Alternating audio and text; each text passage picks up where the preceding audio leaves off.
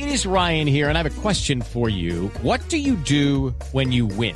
Like, are you a fist pumper? A woohooer, a hand clapper, a high fiver. I kind of like the high five, but if you want to hone in on those winning moves, check out Chumba Casino. At chumbacasino.com, choose from hundreds of social casino style games for your chance to redeem serious cash prizes. There are new game releases weekly, plus free daily bonuses. So don't wait. Start having the most fun ever at chumbacasino.com. No purchase necessary. BGW. Void were prohibited by law. See terms and conditions. 18 plus. Le pegó una estrujada tenaz Pompey al Tata Martino en el partido en el que estaba perdiendo Newell's dos goles por cero frente al equipo Arsenal de Sarandí. Pero yo hago una pregunta, Javier, de los oyentes.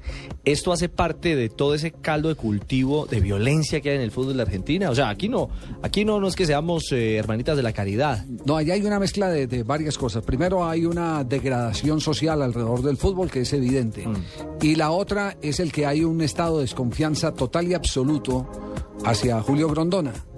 Eh, tanto que cuando, eh, y esto lo voy a contar como, como, como una infidencia, eh, cuando queda campeón Gustavo Alfaro Pero de la Copa Suramericana, Sí. Gustavo Alfaro lo primero que, que recibe es la felicitación de Julio Grondona y le dice, no te van a dar mérito por nada, porque siempre van a decir que los títulos los consigo yo debajo de la mesa.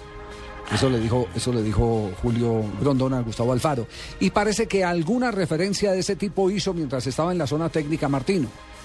Hoy se han disculpado los dos. Juan Pablo Pompey era el central, Javier. El hombre que agredió al ex técnico, o al técnico mejor en este momento de Newell, Gerardo Martino, ha dicho eh, que se disculpa públicamente.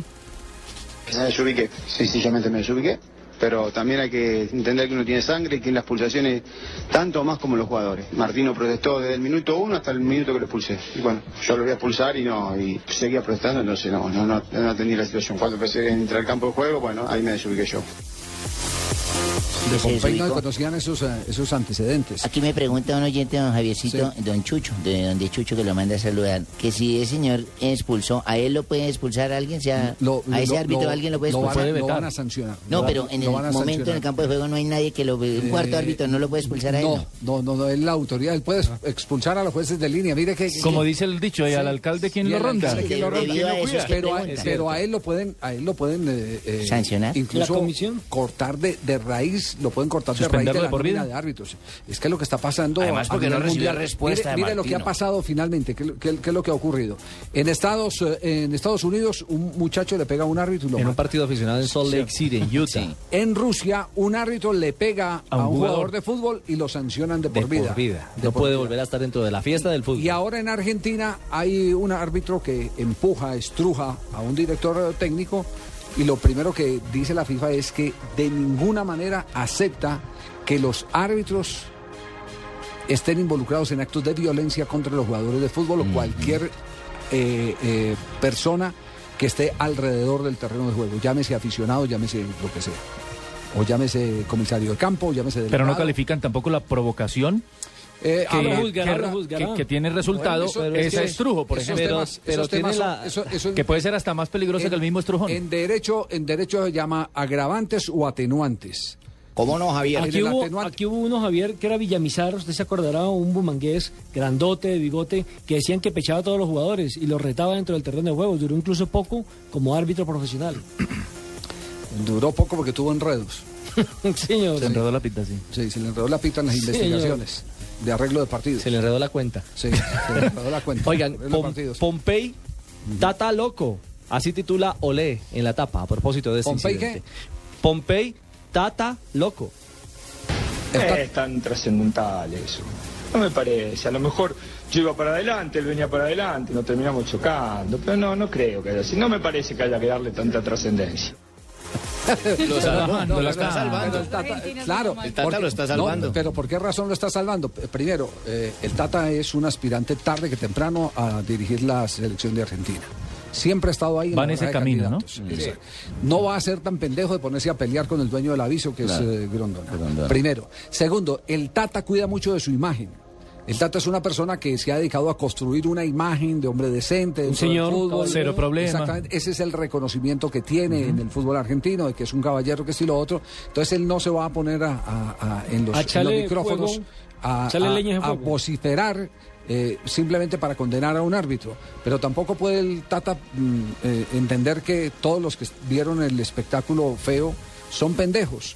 De decir que a lo mejor lo que íbamos caminando para el nos cada uno chocamos, para sí. adelante y Sí, nos chocamos. Sí, porque esa ¿cómo no, no? es la realidad, esa, claro. esa no es la composición Eso sí de no la le queda que bien. se vio. Eso sí además, no le que queda dijo, bien. además que dijo que está predispuesto, que cada vez que él le va a pitar un partido, él sí siente predisposición. Y es la segunda vez, Javier, que yo fuera de Chile, como se dice, a Martín. Usted recordará que en la Copa América terminó también agarrado, creo que fue con el técnico de Venezuela, ¿no? Con Farías. Con Farías. No, pero es que ese es el Mourinho chiquito, el Mourinho de acá de estos El lados. Mourinho chiviao, Sí, ordinario. sí, sí, sí, Mala ese es- copia. Ese es, ese es Mala eh, persona. Ese es un buscapleito que le saca la piedra a todo el mundo.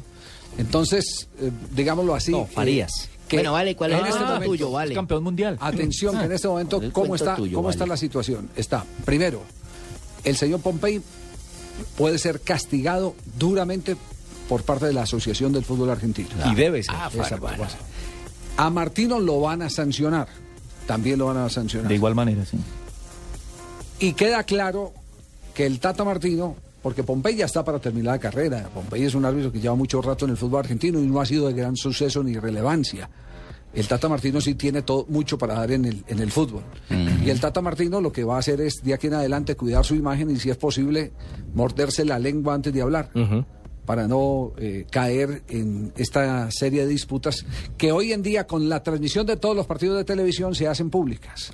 ¿Cuántas veces no se dio todo ese tipo de hechos antes de las transmisiones de televisión? Entonces no pasaba absolutamente nada, era palabra No contra eran de palabra. conocimiento de la Entonces no había ese acervo probatorio que representaba la película. Uy, uy, uy, uy, uy, uy, ¿qué lenguaje acaba de usted expresar? El acervo probatorio. Sí, señor. Frase muy metida en los intríngulis de no la, se mordió de la- la de la lengua abogacía, del derecho, de la leguleyada. El que no se mordió la lengua fue Heinze. Que está hoy por hoy ligado a News y dice, habló del cruce Martino Pompey en Sarandí, pidió colaboración entre los protagonistas y dejó un análisis. Hay que parar un, hay que parar un poco porque no ayuda al fútbol. No nos olvidemos que esto es solo un juego.